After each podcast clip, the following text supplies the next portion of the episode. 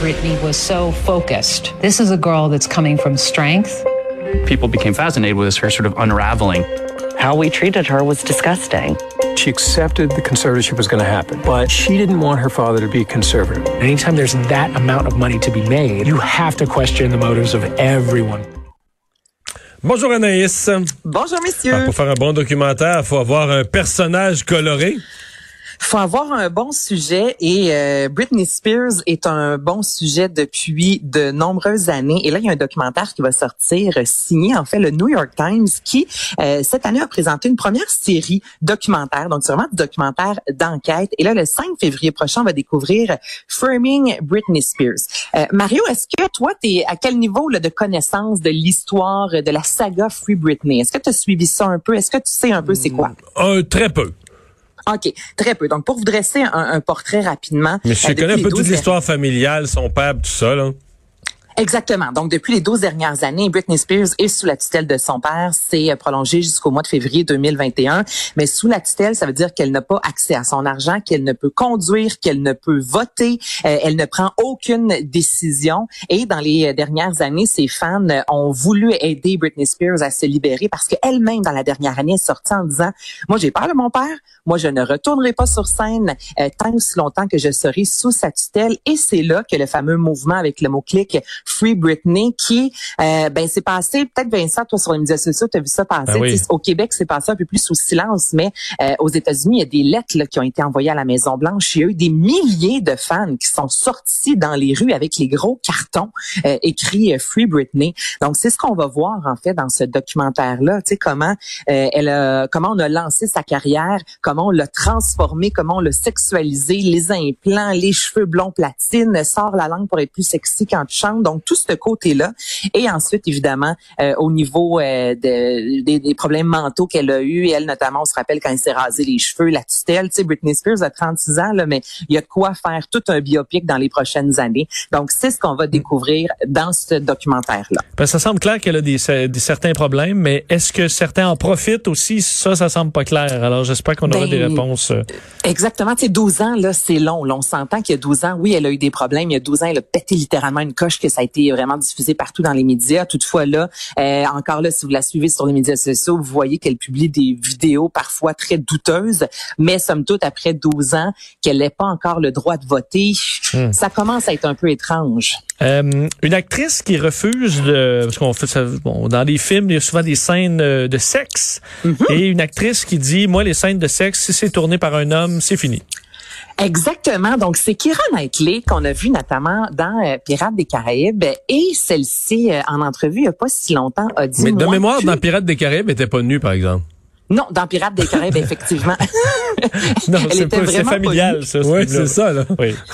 Et elle aime faire des films un peu plus d'époque, du moins des films qui sont moins contemporains, parce qu'elle dit que maintenant les rôles des femmes sont souvent euh, en lien avec la sexualité. Puis, euh, ce qu'elle a dit, c'est qu'elle ne veut plus tourner, comme tu l'as dit, Vincent, de scènes de nudité tournées par un homme. Elle fait euh, référence à un, un thème qui est né en 1975, donc le regard masculin. Donc ça, c'est un homme qui crée un scénario qui est réalisé par un homme, un film qui va convenir aux hommes. Donc encore là, euh, la femme devient un objet sexuel.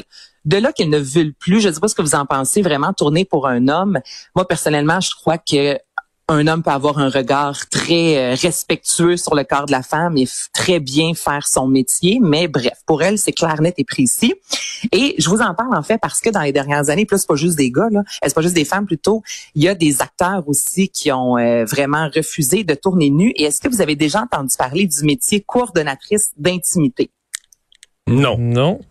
Bon, ça, c'est un des métiers plus en vogue aux États-Unis depuis le mouvement MeToo parce qu'il y a des actrices comme Keira Knightley et plusieurs autres qui refusent maintenant de tourner. Donc, c'est une, euh, ce sont des gens qui sont en fait euh, engagés sur un plateau de tournage. Souvent, les scènes de combat sont chorégraphiées. On chorégraphie des scènes de violence conjugale et là, on fait extrêmement attention. Moi, je pense entre autres à Fugueuse au Québec, c'est comment on s'arrange pour que tout soit bien, soit respectueux, que chaque acteur soit mais au cinéma, dans les depuis que le monde est monde, souvent pour des scènes sexuelles, ben on dit aux acteurs d'improviser. Donc ça, c'est quelque chose qui s'est vu à plusieurs reprises. Donc là, on chorégraphie littéralement chacun des gestes et c'est l'emploi, c'est le job d'une coordonnatrice d'intimité. Et dans la dernière année, il y a HBO qui est allé de l'avant disant ben nous on va plus jamais faire une production où il y a des scènes euh, d'intimité sans qu'on engage une coordonnatrice. Ensuite, il y a Disney Plus qui a embarqué, il y a Netflix.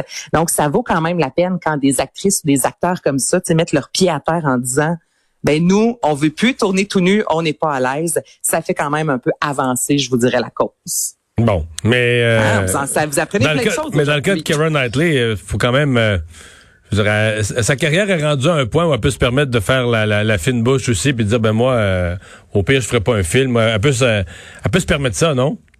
Ben mais euh, oui, elle veut tourner maintenant. Elle, elle va accepter d'être nue si c'est une femme qui réalise. Mais en même temps, tu sais, Mario, Mais est-ce que ça prend une femme? Est-ce que ça inclut euh, tous les caméramans, tout le personnel? C'est juste le réalisateur, le producteur? Il me semble que dans un film, il y a bien du monde, non?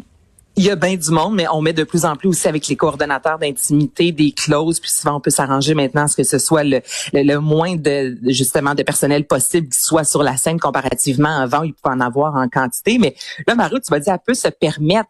C'est comme si tu étais en train de dire qu'une jeune actrice ou un jeune acteur ne peut pas se permettre de dire, ben moi je veux pas tourner nu. Tu sais, ça aucun... Non, pas que je veux pas tourner nu, mais je veux dire, si tu veux pas tourner nu, tu tournes pas nu. Mais je veux dire, de, de dire, je ne jouerai pas dans un film dont le réalisateur est un homme une femme. Ah ouais, à mon avis, si t'es en début de carrière, euh, Ben non, tu vas jouer dans les films homme-femme. euh, tu sais, tu vas jouer dans les films où tu vas être invité à jouer là.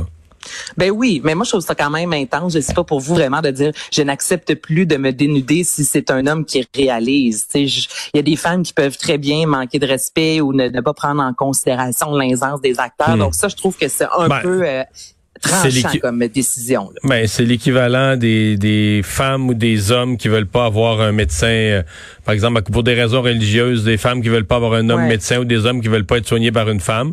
Euh, dans le cas des médecins, on dit dans notre système de santé, il faut pas accepter ça, mais il semble qu'au cinéma, on va l'accepter. Ben ça a l'air. Il y a de plus en plus d'actrices qui décident de faire ça. Un petit mot sur Leonardo DiCaprio. Votre préféré, Ben Leonardo, qui a lancé euh, une lettre ouverte en fait sur les médias en début de médias sociaux en début de semaine, invitant Joe Biden à devenir le gouvernement qui va vraiment euh, préserver l'environnement, disant que là on est la décennie la plus décisive, que c'est là vraiment qu'on a une crise climatique qu'on doit gérer. Est-ce qu'il est allé, Et- juste pour être sûr que ça se rende, euh, est-ce qu'il est allé la porter en jet privé? c'est ça les gars. ok? Là même Mario, j'ai réécouté Juste pour être tantôt, sûr, là, oui. À LCN quand t'en as parlé puis t'étais contre Leonardo, j'en conviens, il est pas parfait. Par rapport à votre jet privé, c'est vrai, il est parti de Cannes, il est allé à New York, il a fait 13 000 kilomètres au total, mais il a dit que Pour aller chercher un prix. Non, non, non. Il avait 13 000 Il a reçu kilomètres un prix, pour aller chercher un prix, pour aller chercher un prix pour son engagement en faveur de l'environnement. Il a fait un aller-retour en jet privé. Je le sais, mais lui a dit que l'avion s'y rendait d'une manière ou d'une autre. Au même titre qu'en 2014, il a loué le Ben, cinquième plus gros yacht. Oui. Mais on peut-tu pardonner aussi à Manon? On est rendu en 2021, puis je dis pas qu'il est parfait. Non, non, mais il est allé, ça, je comprends que ça remonte à quelques années. Je, je- je viens de googler, là. Puis il est allé il y a quelques mois avec sa mère et sa blonde faire un beau petit tour en jet privé. On le voit débarquer de leur avion privé. Il y, a- il y en a pas de problème, là, pour Léo, là. C'est pour les autres. Il doit, on parlait de l'Islande, il doit avoir l'empreinte écologique de, de l'Islande au complet, à lui, à lui tout Oh, seul. Je veux dire, ils utilisent Mais non, la- mais c'est parce que euh, on est sévère. Je comprends que tu nous trouves sévère, mais mettons son jet privé, là, un petit voyage qui fait trois, quatre villes, je sais pas moi, Dubaï, euh, puis un petit saut à Paris, puis tout ça. Mais lui là, il voudrait, exemple, que le monsieur qui travaille sur une ferme, tout ça, qui utilise plus son pick-up, puis arrête de gagner sa vie, puis Il y a une Nissan Leaf, là, lui, pour aller transporter les, ses bûches. c'est ça. Lui, il voudrait Oui, Léonard- mais ça, mais- c'est non. Ça, je comprends. mais non, mais c'est parce que lui, a l'empreinte écologique du village au complet du bonhomme, là. De la ville au complet du bonhomme, là. Mais je fais juste dire, allez un peu lire aussi sur sa fondation. Il est pas parfait, Léo, j'en conviens. Là. Il en a fait des, euh, des erreurs ou à Mané. Ben, sa fondation, c'est pour, sa fondation, c'est pour demander au petit peuple des sacrifices qui s'imposent pas à lui-même. C'est ça sa fondation? non, mais attends, il s'en Ah oui, faire aussi, quand même. faire aussi acheter de la, faire aussi acheter au monde de la pâte végétale dégueulasse qui fait passer pour de la viande, en étant Alors, actionnaire, en étant actionnaire, en, imprimant des milliards avec ça. Mais il est un bon acteur, là. Je, je l'adore. C'est un bon acteur, mais moi, je veux Ben, juste dans Titanic, il était beau. Portée. Ah oui, écoute. Non, mais Ben, c'est il, bon. écoute, c'est pas ça, mais il y a, il a une portée. Il est populaire. Il a quand même fait des documentaires, messieurs, euh, sur le sujet. Lui, c'est préserver l'espèce humaine. Je, je ne dis pas qu'il est parfait, qu'il qu'il aurait, il aurait pas dû à son yacht, à ce cinquième plus gros yacht en plus qui appartenait à une grosse compagnie pétrolière. C'est vrai, il aurait mais pas dû. il y a quand même des réalisations qui sont réel. Il y a un poids dans la société. Puis ça, je veux juste pas balayer ça en dessous du tapis Non. parce qu'à vous écouter, là, tout ce qu'il dit, c'est pas vrai. Mais est-ce que ça, rend pas les gens cyniques, des fois, quelqu'un qui, qui, qui a vraiment Non, un double dit- standard entre un riche puis un, puis la classe moyenne? Ce qu'il dit, c'est beau. C'est ce qui fait qu'il correspond pas. Hey, je gagnerai jamais avec vous deux. C'est ça. t'as- gagné, là. vais- T'as gagné, là, tu nous as informés. Hey, à demain, Anaïs. Bye bye. Salut. à demain.